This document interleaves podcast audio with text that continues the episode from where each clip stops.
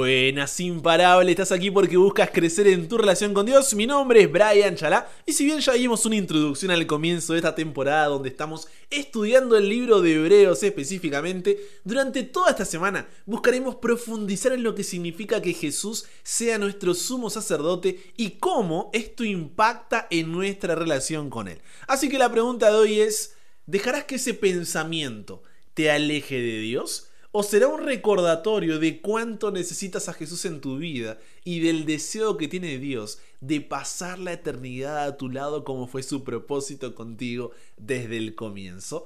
Vas a entender un poco más con el desarrollo del tema, pero antes de arrancar, hagamos una oración. Querido Dios, gracias por una nueva semana que estamos comenzando, Dios, que podamos tomar la decisión de ponerte a ti en primer lugar cada día. No será fácil, habrá dificultades, problemas, obstáculos, pero que tú seas siempre nuestra prioridad, Padre. Nos entregamos a ti, que dirijas el estudio de hoy, por favor, que sean tus palabras y no las mías. En el nombre de Jesús oramos. Amén. Hoy quizá le estoy hablando a alguien que se cansó de tanto correr que está agotado y carga con un tremendo peso de culpa, que siente que ya no puede avanzar más, porque cuanto más intenta huir de esa vida se da cuenta de que no está llegando a lugar alguno. Tal vez le estoy hablando a alguien que cayó otra vez. Cuando se sentía fuerte, volvió a suceder. Nadie puede ver la angustia y el dolor que sientes por estar derrotado. Posiblemente le estoy hablando a alguien cuya caída fue grande y más grandes todavía las heridas que causó a los que aman. Es probable que le esté hablando a alguien que enfrenta la lucha contra su peor enemigo, su voluntad. Quizá le estoy hablando a alguien que para vivir no ha sido fácil, alguien con un pasado muy hostil que no eligió, mucho llanto, mucha pena en lo que tanto una vez odiaste y al final te convertiste. Y tengo la seguridad de que tú no quieres estar así. Pero, ¿cómo decirlo? Perdiste las fuerzas para evitarlo. No es que quieras causar mal, pero sientes que perdiste el control y eres un esclavo. Esclavo de tus sentimientos, culpa, ira, temor, remordimiento, rencor, orgullo. Esclavo de tus actitudes, hipocresía, indiferencia, egoísmo, impulsividad irritabilidad, esclavo de tus circunstancias, ese amigo o familiar que murió, ese adulterio que atravesaste, esa enfermedad que arrastras, ese negocio que vas a tener que cerrar, ese matrimonio donde tu marido no deja el alcohol, ese trabajo que perdiste, esa carrera universitaria que no estás pudiendo cruzar o que tienes una grande deuda, ese ambiente tóxico dentro de tu familia, esa relación que no salió como esperabas, ese abuso, esa tradición de tus amigos, esos padres separados, ese hogar destruido. Esclavo de tus adicciones, sino pornografía, masturbación, alcohol, drogas, redes sociales, videojuegos, películas, series. Y sinceramente, ya no das más. Porque, como te decía antes, ¿no? Aunque tú no quieres estar así, perdiste las fuerzas para evitarlo. No es que quieras causar mal, pero sientes que perdiste el control.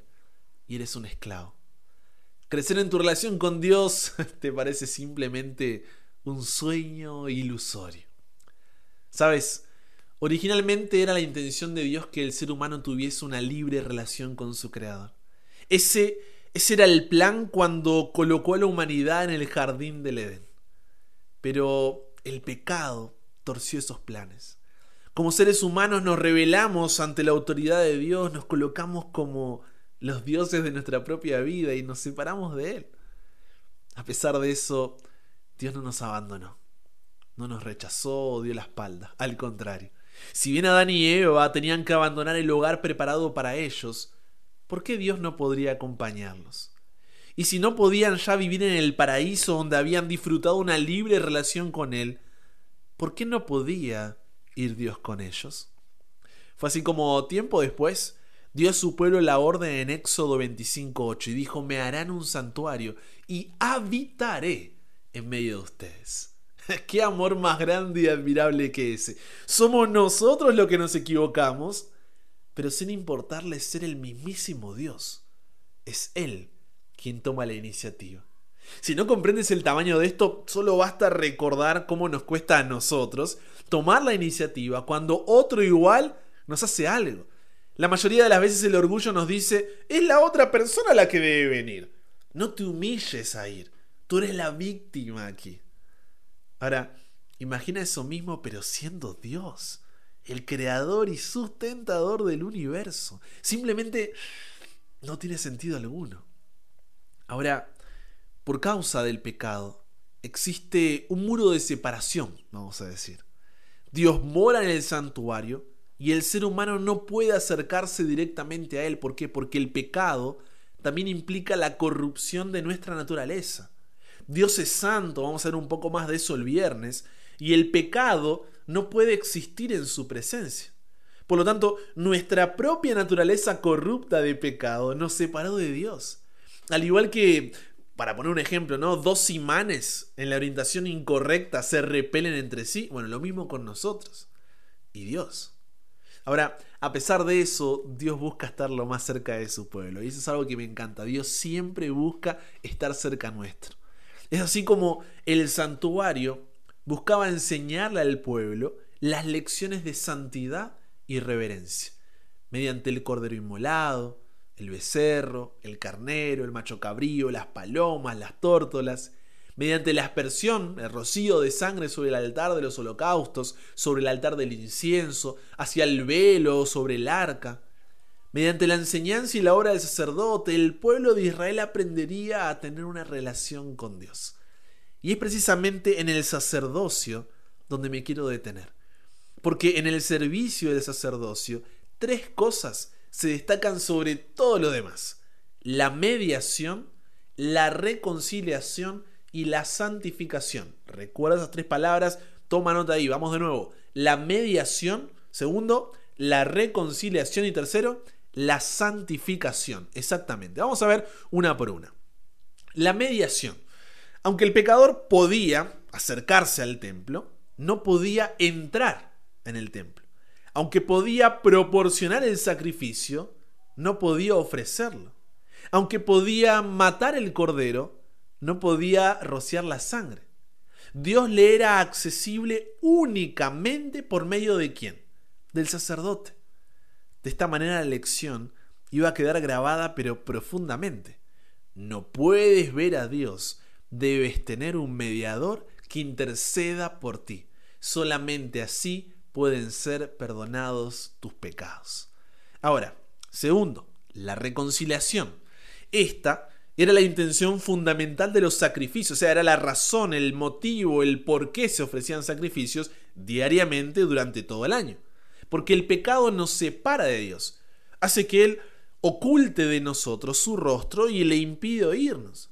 Entonces el pueblo recibió la indicación de que cuando toda la congregación hubiese pecado y traído su ofrenda por el pecado, cuando los ancianos hubiesen puesto sus manos sobre la ofrenda y confesado su pecado, obtendrían perdón. Esta promesa era válida para el rey como para el más común del pueblo. Y de esa forma se restauraba se reconciliaba la relación entre Dios y el ser humano. Tercero, la santificación. ¿Por qué? El servicio realizado durante el año en el patio y el lugar santo del santuario no era completo en sí mismo. Necesitaba ser completado ¿dónde? En el lugar santísimo. Es como que, a ver, para que se entienda, ¿no? Durante el año todos los pecados eran transferidos a la cuenta del santuario. Y una vez por año, en lo que se llama el día de la expiación, esa deuda era saldada, era borrada, era dejada en cero. De esa forma el pueblo aprendía que Dios no solo busca perdonarlos de sus pecados, sino también llevarlos hacia una vida sin pecado, donde no se separen de Él. Porque la gracia nos encuentra donde estamos, sí, eso es verdad, pero no nos deja donde nos encontró. La gracia nos salva de la vida sin Dios, pero nos capacita para la vida con Dios. Es así como, a través de, recuerda las tres palabras, mediación, reconciliación y santificación, que el sacerdocio y los servicios del santuario buscaban enseñar la santidad de Dios, la pecaminosidad del ser humano y el camino de regreso a Dios. El sacerdocio y los servicios del santuario eran como una, una ilustración o tipo, un símbolo del futuro ministerio de Jesús. Hoy no conozco tu pecado, pero tú sí lo conoces, tú sabes qué es eso que, que te separa de Dios. Muchas veces vendrán pensamientos a tu cabeza de me fui demasiado lejos, caí demasiado bajo, me siento indigno e inmerecedor, soy un hipócrita, estoy sucio, ya no puedo volver a Dios, caí demasiadas veces, Dios se cansó de mí, después de lo que hizo, de cuánto me alejé, Dios me abandonó, ya no hay oportunidad para mi caso y así un montón de pensamientos que van a venir a tu cabeza a raíz de ese pecado, de eso que te está separando de Dios. Pero prométeme que en ese momento vas a recordar que puedes acercarte a Dios no por lo que tú hayas hecho o no hayas hecho, no porque Dios dice, ah, bueno, no pasa nada, seguimos igual, no. Puedes acercarte a Dios porque en Jesús tienes un mediador que te reconcilia con Dios y te santifica para poder estar en su presencia. Te repito, en Jesús tienes un mediador que te reconcilia con Dios y te santifica para poder estar en su presencia. De forma que ese pensamiento cuando venga ahí a tu mente y te quiera tirar abajo, en lugar de alejarte de Dios, sea un recordatorio, una alarma de cuánto necesitas a Jesús en tu vida y del deseo que tiene Dios de pasar la eternidad a tu lado como fue su propósito contigo desde el mismísimo comienzo.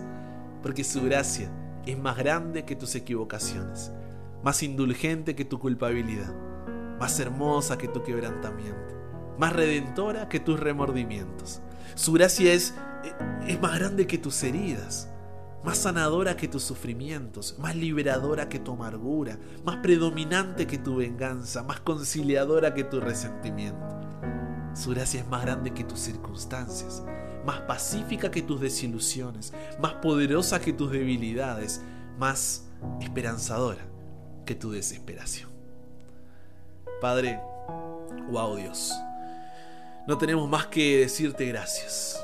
Gracias porque cuando no había esperanza para nosotros, en ti podemos encontrar consuelo, fortaleza y salvación. Gracias porque aunque no lo merecemos, no somos dignos, sino todo lo contrario, tú nunca dejaste de amarnos. Gracias porque aunque muchas veces dejamos de vivir como tus hijos, tú nunca dejaste de ser un padre para nosotros. Que hoy podamos, Señor, dejar de lado todo orgullo arrogancia, autosuficiencia, que nos hagan pensar que hay algo que, que podamos hacer para ser dignos, cuando solamente en ti encontramos un mediador que nos reconcilia y nos santifica. Nos entregamos hoy a ti, Dios. Cámbianos, renuévanos, transfórmanos, somos tuyos. En el nombre de Jesús oramos. Amén.